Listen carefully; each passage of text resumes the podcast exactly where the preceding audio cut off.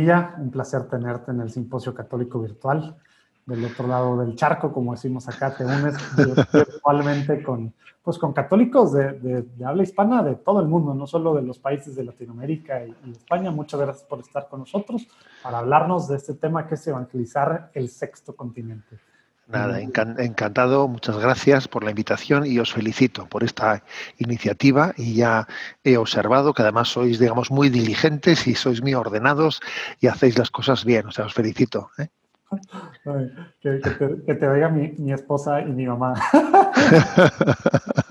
bueno, monseñor, vamos a empezar por este tiempo porque pues ahí hay cierto tiempo establecido.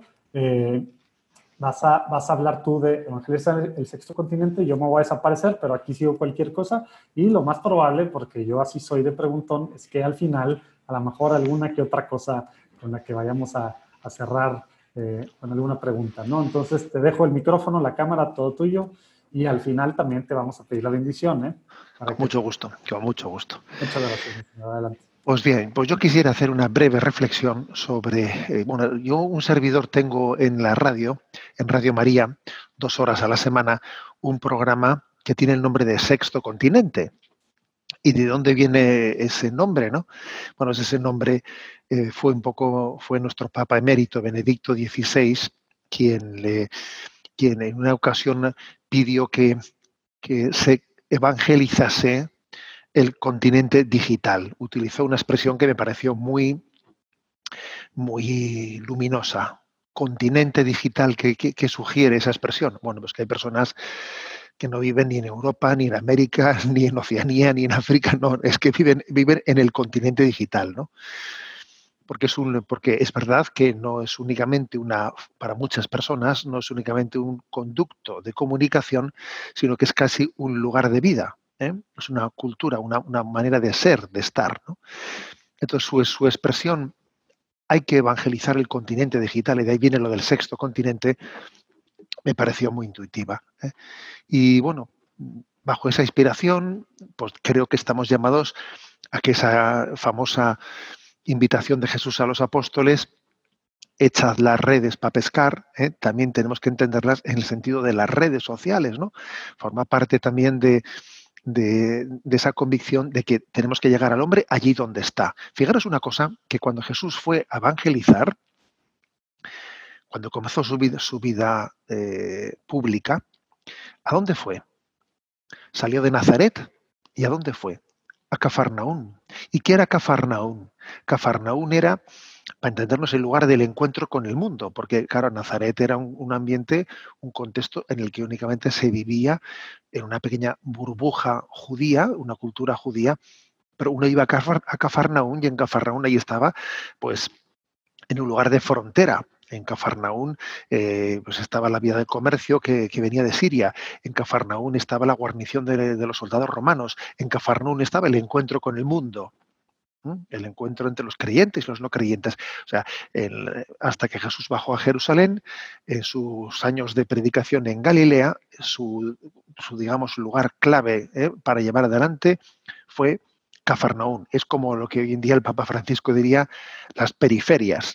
bueno, pues las periferias fueron Cafarnaún y en nuestro, en nuestro momento, sin duda alguna, las periferias están también en gran medida en el continente digital. ¿Eh? en las redes sociales. Bueno, ese es el punto de partida. Hay que salir al encuentro del hombre allá donde está, puesto que Jesucristo vino en nuestra búsqueda allí donde estamos, ¿eh? donde estamos. ¿eh? Un buen futbolista no es aquel que sabe chutar el balón cuando está bien puesto en el punto de penalti y bien colocado y todo el mundo apartado mm, para que nadie le estorbe eh, y entonces él chuta el balón. No, no, eso no es un buen futbolista. Un buen futbolista es el que es capaz de pegarle al balón, venga como venga. ¿eh? Aquí en Europa decimos en España a la chilena, no sé si se dice así, ¿eh? o sea, sabe darle el balón, bueno, allí donde, allí, allí como venga y allí donde esté, ¿no? Esto creo que es importante.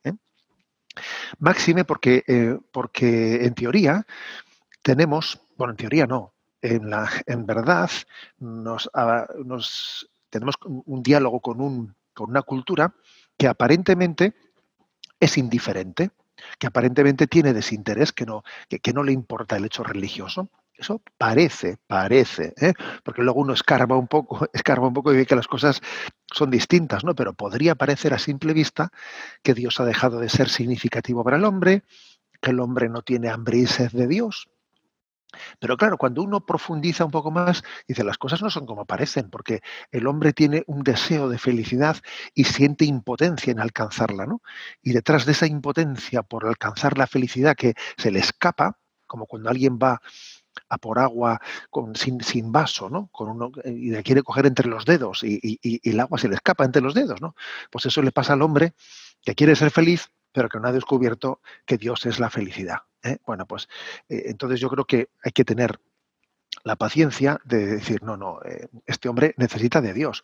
Luego yo voy a ver de qué manera, con qué parámetros le hago entender que esa sed que él tiene coincide al milímetro con el deseo de Dios que anida en nuestro corazón. Es el deseo de felicidad y el deseo de Dios coinciden. Cuando nos damos cuenta de eso, que el deseo de felicidad coincide con la llamada de Dios a la santidad, es como cuando lo, del cuento de la Cenicienta, ¿eh? que estaban probando el zapato para ver a qué doncella pertenecía. Entonces dijeron, mira, este es el pie para este zapato. Estaba, bueno, pues exactamente, ¿no? El deseo de felicidad coincide al milímetro con la llamada de Dios a la santidad. Pero claro, para que alguien llegue, llegue a, a percatarse de eso hace falta paciencia, hace falta que haya quien, ¿eh? pues de una manera le acompañe, le acompañe y le haga ver, pues, mm, pues con muchas, ¿eh? mm, pues yo diría con, con intuición, con creatividad, ¿eh? con creatividad, como ese, ese deseo de felicidad que él tiene, en el fondo coincide con lo que Dios viene a ofrecerle. Y al mismo tiempo creo que otra característica que tenemos que tener es, ojo, mucha paciencia, con, eh, pues porque estamos también en la cultura de la sospecha. Quizás aquí en Europa un poco más todavía que vosotros, ¿eh? en Latinoamérica, pero el anticlericalismo, el laicismo, eh, la visión crítica frente a la religiosidad, quizás es más, más de Europa que, de, que, de, América, pero yo creo que por desgracia también hay una cultura que nosotros os exportamos, os exportamos, que es la de la secularización, la del, la del laicismo, y en la que, bueno, pues hay desde unos parámetros racionales un poner, por ejemplo, ¿no? yo antes he puesto el ejemplo de echar las redes, ¿no? Echar las redes y, desde ese parámetro racionalista yo diría, oiga, que a mí me, quiere usted atrapar, quiere usted que yo muerda, muerda su anzuelo, yo no soy borrego para ser oveja de un rebaño, etcétera, etcétera, ¿no?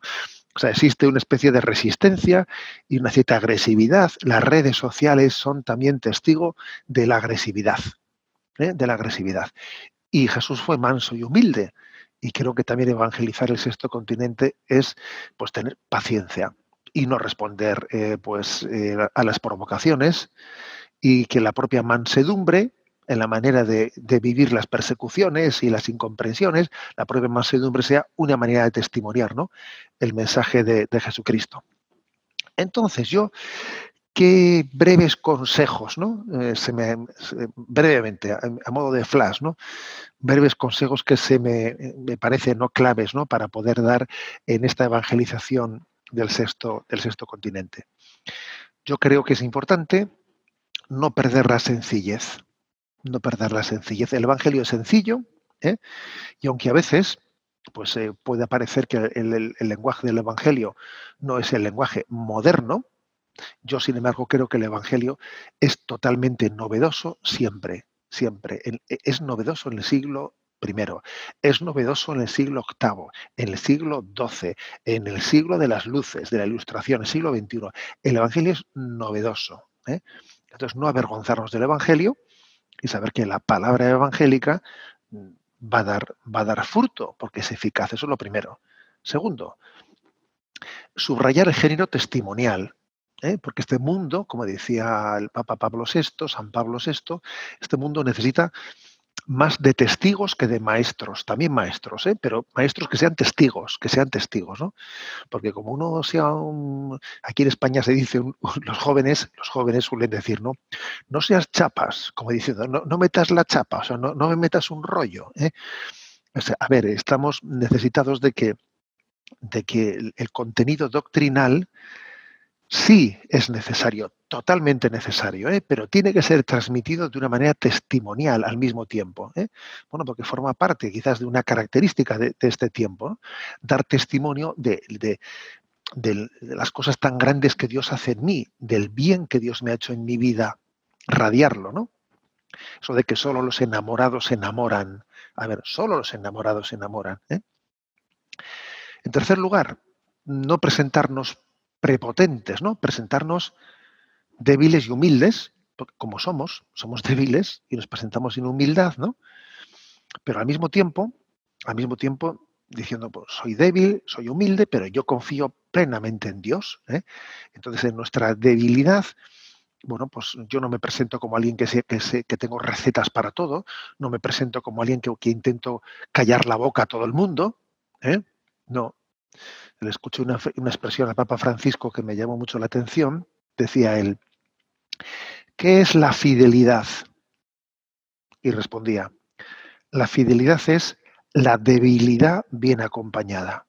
¿eh? Me parece que es genial. A ver, ser fiel no es ser Superman, no es ser yo lo puedo todo, tengo respuestas para callar a todo, a todo el mundo. No, es la, debilidad bien acompañada.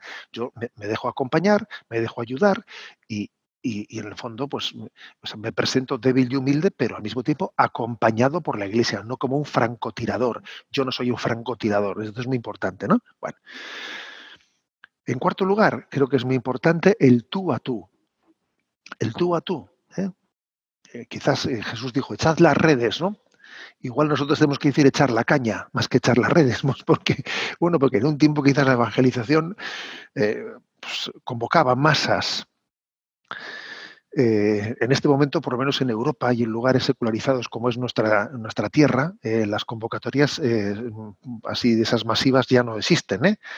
Y, en el fondo dice, voy a hacer publicidad. A ver, la, publicidad, la, que va a servir es la que haga yo quedando con alguien personalmente a tomar un café, ¿sabes? O sea, así de claro. O sea, es el tú a tú, el apostolado real es el tú a tú. Y, y las redes sociales no son incompatibles con el tú a tú, sino son un modo de llegar al tú a tú. ¿eh? Pero, pero mm, podría uno equivocarse si piensa que se puede evangelizar desde la impersonalidad. No, hay que pasar al tú a tú. ¿eh? Bien. en quinto lugar, eh, creo que es muy importante que, nos, que nos presentemos, que nos presentemos formando un equipo formando un equipo. O sea que yo, por ejemplo, a vosotros no, os conocía y ha sido esta, eh, pues, eh, pues, este encuentro que habéis organizado, ¿no? La oportunidad de conoceros. Pero digo, pero, pero qué bueno que sin habernos conocido tenemos esta comunión entre nosotros, ¿no? Entonces, esto es muy importante porque esto supone que, pues que hay un mismo espíritu, un mismo espíritu que anida en ese entre vosotros. que tenemos un océano por medio y es el mismo espíritu el que nos ha inspirado, ¿no? A ver, esto es un milagro, es el milagro de la comunión en la iglesia. ¿eh? Entonces nos presentamos así, como la experiencia de una comunión, ¿no? Y no como francotiradores. El individualismo, el individualismo hace mucho daño y esteriliza. Acordaros que Jesús dijo, Padre, que todos sean uno para que el mundo crea si no vivimos la comunión, si no, es, entonces es que no transmitimos. De aquí esto, cada uno hace su guerra por su cuenta. ¿eh? Y el mundo de las redes tiene, tiene ese riesgo, ¿eh? tiene ese riesgo. El riesgo de que, claro, como, como, es tan amplio eso, el riesgo de que cada uno haga, la, guerra por su cuenta y de no buscar la comunión, de no buscar la confluencia. ¿no? Bueno, en sexto lugar, eh, tener paciencia. Dios ha tenido paciencia con nosotros, ha sabido esperar el momento de gracia.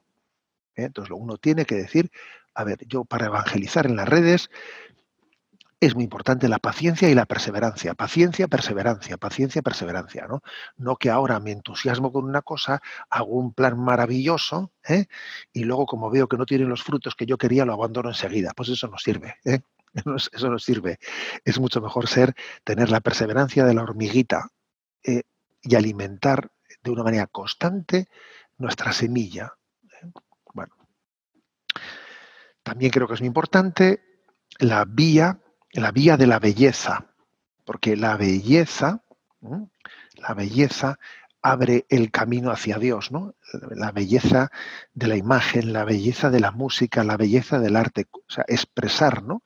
Expresar la belleza confiando en que en ella uno descubra que la, que la belleza es, eh, es una revelación, ¿eh? es una revelación de un misterio que está, que está oscuro, que, no es, que no es apariencia, es aparición, que es distinto. ¿eh? Detrás de la belleza aparece algo. Confiar en, la vía de la belleza. Confiar también, bueno, confiar y subrayar en la, doctrina social de la Iglesia, como en el compromiso social, en la coherencia de nuestra acción eh, según la parábola del buen samaritano, ¿eh?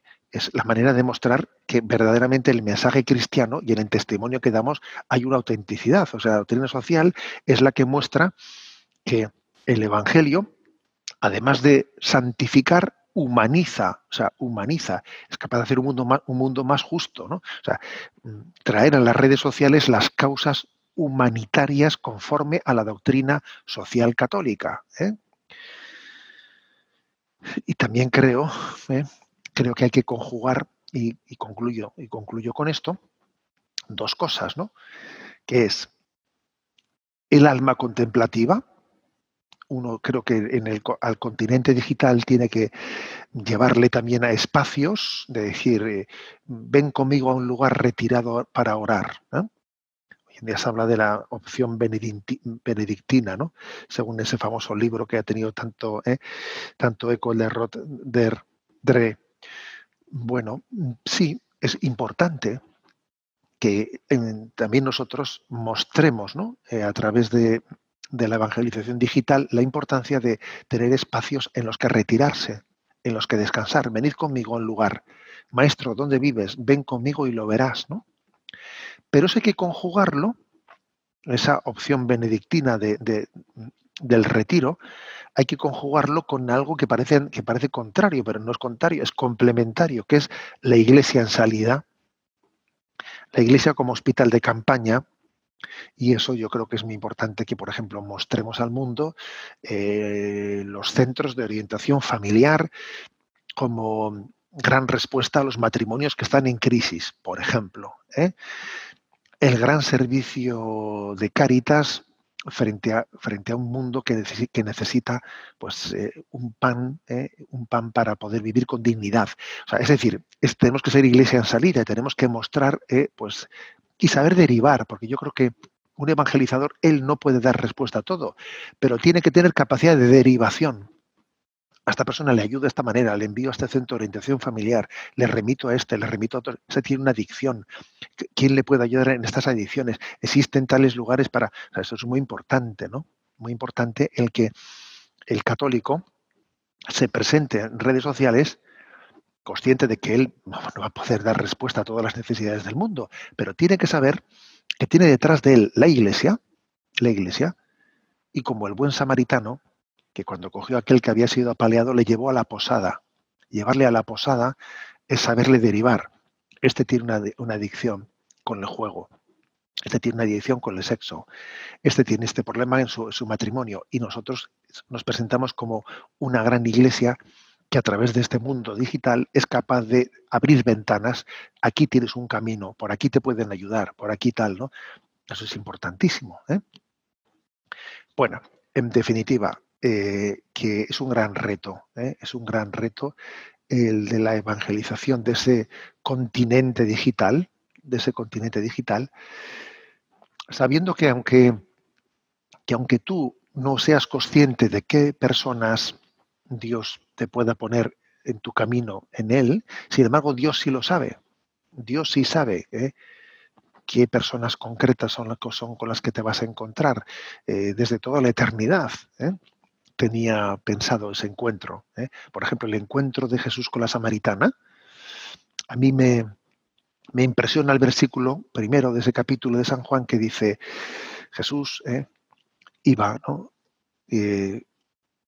camino, de, camino de Galilea dice, tenía que pasar por Samaria. Hombre, tenía que pasar, no, porque hay otro camino. Uno ve geográficamente, tenía, a ver, podía haber cogido otro camino, pero esa expresión tenía que pasar por ahí es como diciendo, estaba escrito en el plan de Dios que se encontrase con esa mujer. Desde toda la eternidad Dios, Dios pensó en ese encuentro.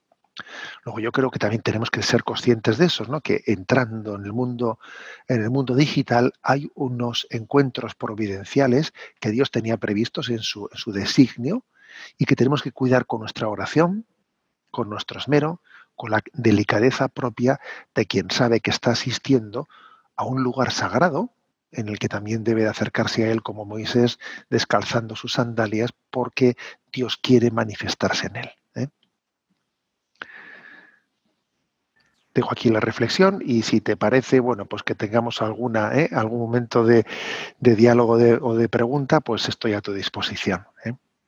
Sí, para empezar, para aquellos que están viendo pues, desde sus casas o desde cualquier lado, acuérdense que en las redes sociales pueden también aquí comentar y bueno, pues a lo mejor en, algún día, en algún día de estos ahí Monseñor Monilla podrá responder algo también. Yo por lo pronto, ahorita, eh, Monseñor, bueno, de las, de las claves que nos dio para para darle pues, a la evangelización digital, para, para meternos a este sexto continente, quisiera, quisiera a lo mejor irme por dos lados. Uno, pues tú estando de aquel lado, pero trabajando, digamos, en, en Radio María y bueno, estando también muy pegado en los medios de comunicación pues, tradicionales, ¿verdad? Estás en, en España, en la Conferencia del Episcopado Español, también en la Conferencia de Conferencias de los Episcopados Europeos, también con jóvenes, este, mucho trabajo que has hecho ahí, pues tienes contacto mucho con los laicos.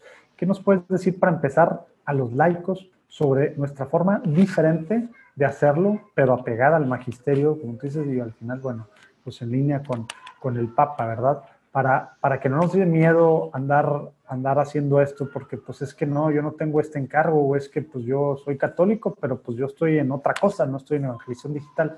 ¿Qué nos dices para animarnos, que no nos dé miedo? Y luego te pregunto algo similar para, para clero, ¿no? Que pues muchos, muchos sacerdotes y obispos también están, están viendo esto en este momento, ¿no? Bueno, yo creo que lo más característico ¿no? de la santificación de los laicos, ¿eh? de los laicos, es el que viváis, ¿no? Esa ese establecimiento del reino de Dios en el ambiente en el que Dios, ¿no? en vuestra profesión, en vuestro entorno. O sea, lo propio del laico es precisamente traer a Cristo, traer el reino de Cristo en, en su contexto social, en su contexto laboral, en su contexto familiar. ¿no? Lo propio del laico, pues, es no salirse del mundo, ¿eh? no, no, sino traer a Cristo al contexto en el que, en el que está. Eh, entonces yo creo que eso es muy importante y me parece que yo creo que todos los laicos, eh, aplicado esto ¿no? al principio de la vía digital, eh, bueno, pues uno tiene que decir, por ejemplo, el contexto laboral en el que vivo, este contexto laboral también tiene una presencia digital, ¿no? O el contexto de mi vecindario o de mi compromiso político o de mi compromiso sindical o de mi compromiso, a ver, de, muchos estilos, ¿no? Un compromiso, por ejemplo, en el, en el colegio, en el, en, el, en el, mundo de la enseñanza, ¿no? O sea, es decir, darnos cuenta de que lo propio del laico ¿eh? tiene, ese, tiene ese, ese traer el reino de Dios a ese contexto social y obviamente eso tiene una, una vehiculización ¿no? Eh, digital que lo potencia mucho. O sea, hay una, una capacidad de potenciar la acción social ¿no? del reino de Dios ante nosotros digitalmente. ¿eh? Yo creo que es lo, lo, más propio, lo más específico. ¿no? Con respecto a los sacerdotes que me decías, ¿no? No, sé si... Antes de entrar a esa parte, pero ahorita hablando de esta parte de los laicos, algo que, que yo quisiera aprovechar el momento de este tema de los laicos, yéndonos un poquito más para el tema de los jóvenes también. Eh, pues bueno, pues durante mucho tiempo en, eh, Evangelizar el Sexto Continente tú, tú hablaste del Yucat, ¿verdad? Estabas, estabas pues, bueno, pues como que analizándolo, no sé cuál sea la palabra que, que, que sea la adecuada, pero, pero antes de pasar a ese, a ese tema, también un poquito pensando, bueno, evangelizar digitalmente, hacer todo esto, pero pues también algunos decimos, híjole, pues no sé ni qué creo, qué voy a decir, pues Dios te ama, qué padre, sí, pero no puedo, no puedo enraizarme, no puedo, perdón, no puedo discutir con, con, la, con la cultura actual no puedo dialogar porque pues ni siquiera sé, sé lo que creo. Platícanos así muy brevemente eh, ¿por, qué, por qué deberíamos de los jóvenes pues meternos un poquito al UCAT. Creo que de todos modos todo lo, todo lo que tú dijiste eh, al respecto en la en, Sexto Continente pues está en radiomaria.com, ahí pueden ver muchas de estas cosas. Pero a ver, déjanos con la espinita que nos den ganas de conocer un poco nuestra fe para formarnos y para poder evangelizar de formas, pues digamos, también más completas, ¿no? ¿Qué nos dice sobre esto, monseñor? Sí, a ver, el Yucat, que fue un instrumento, ¿no? Un instrumento eh, que fue Benedicto XVI, si no me equivoco, ¿no? El que tuvo esa intuición de, en la Jornada Mundial de la Juventud, entregar, eh, entregar a los jóvenes una versión del catecismo, una versión adaptada un poco, ¿no? Pues a su, eh, a su, a su contexto cultural, a su capacidad, etcétera, de lectura y de respuesta, me, me pareció, ¿no? Pues un que ayudó muchísimo, fue un gran, eh, un gran acierto en la Jornada Mundial de la Juventud meter en la mochila de los jóvenes ese yucat. ¿Por qué? Porque era caer en cuenta de decir, a ver, yo necesito, necesito familiarizarme con la fe, necesito saber expresarla, porque a veces tenemos un cierto sentimiento religioso, pero luego también es verdad que hay que formularlo. ¿eh? Como, como, además, es las cosas no se pueden quedar un poco vagas y difusas, tienen que ser formuladas, ¿no? Y, uno tiene que responder eh, los cuestionamientos y tiene que dar una respuesta a los errores de su tiempo. O sea, los errores tienen que ser, ¿eh? tienen que ser también rebatidos. Yo, yo, escuché que en la confesión de la fe hay distintos grados. Un grado es el de sentir interiormente, creer interiormente, ¿no? Pero un grado superior ¿eh? es el de proclamarlo, o sea, aprender a proclamarlo, aprender a expresarlo. Un grado todavía superior es el de que mi vida, mi vida tenga coherencia, coherencia ¿no? con eso que estoy proclamando. Y, hay un grado todavía, ¿no? Un cuarto grado que es, y tengo que saber rebatir los errores ¿eh? de nuestro tiempo, tener una capacidad profética como, como tuvieron los profetas para denunciar los errores de nuestro tiempo. ¿eh? y no acomplejarnos ante el mundo. ¿no? Entonces, ¿esto que supone? Que uno tiene que haberse familiarizado con la fe, no acomplejarse, saber dar respuesta desde ella, desde ella, ¿no? A, eh, bueno, pues a, todo lo que acontece en, pues en este mundo. ¿no? Entonces yo creo que ese fue un gran servicio, ¿eh? el servicio de popularización. Y el Papa decía en el prólogo, creen grupos ustedes, ¿no? decía, eh, juntaros jóvenes, cread grupos de estudio del Yucat. Incluso dice, utilizad también vuestros encuentros pues, digitales, ¿eh? vuestros conductos digitales telemáticos para juntaros, para estudiarlo, ¿no? Es, una gran oportunidad. el, joven necesita poder dar razón de su fe, ¿no? Siempre, ¿no? Siempre, pero en este tiempo más que nunca, porque en ese tiempo que somos muy, muy cuestionados, muy cuestionados, eh, pues bueno, pues es que el que la fe del carbonero, que se dice aquí en España, no sé si se utiliza ese término ahí, ¿no? Pero aquí se suele decir, es que este tiene la fe del carbonero. ¿Qué, qué se suele decir con esa expresión? Pues una fe muy sencilla, una fe muy sencilla que nunca ha sido cuestionada, pero claro, es que cuando, eh, cuando viene el hombre, el hombre racionalista, más complejo, que todo lo cuestiona, que a todo le busca eh, pues las vueltas, ¿no? Las vueltas necesita uno poderle también dar una palabra de claridad y de clarividencia, ¿no? ¿Eh? Pues espero yo que con esto nos haya quedado la espinita, porque aparte está, está hecho una forma no solo sencilla, sino atractiva, ¿no? Para, para los jóvenes. bueno, pues para todo el mundo, ¿no? Pero pues está hecho para, para los jóvenes. Muchas gracias por eso, Monseñor. Y ahora sí, para cerrar, ¿qué le dices al clero que pues ahorita pues ha tenido que hacerlo en este tiempo de, de cuarentena? A lo mejor pues no había de otra, pero pronto ya, esperemos, se va a acabar esto, vamos a regresar a una normalidad que vamos a poder salir. ¿Qué dices tú, Alfredo, para, para que no le tenga miedo a esta evangelización a través de las redes sociales, para realmente llegar al nuevo, al nuevo continente, bueno, no al nuevo, al sexto continente, perdón, que ya no es nuevo? Y, y, y, ojo, ya sé que muchos han estado, y no quiero que suene crítica, sé que ahorita se ha aprovechado mucho este tiempo para muchas misas y, y ojalá que, que, pues ya que regresemos, pues podamos ir a la misa físicamente y que no nos quedemos nomás con la misa virtual, sino la misa pues siendo partícipes ahí, ¿verdad? Pero, pero me, me, refiero más allá de ponerme la camarita como sacerdote y que me acompañe en la misa, sino realmente pues, que me sirva para evangelizar, catequizar, este, formar, eh, crear discípulos. ¿Qué les dices al, al, clero que está, que está viendo, escuchando en este momento, Monseñor? Bueno, yo, yo le diría lo siguiente, ¿no? Partiendo de que no todos tienen que utilizar ¿no? el mundo digital al mismo nivel y de la misma manera, eso así de claro. O sea, creo que no, no, no, hay que suponer que todos tenemos que hacer lo que está haciendo este, no.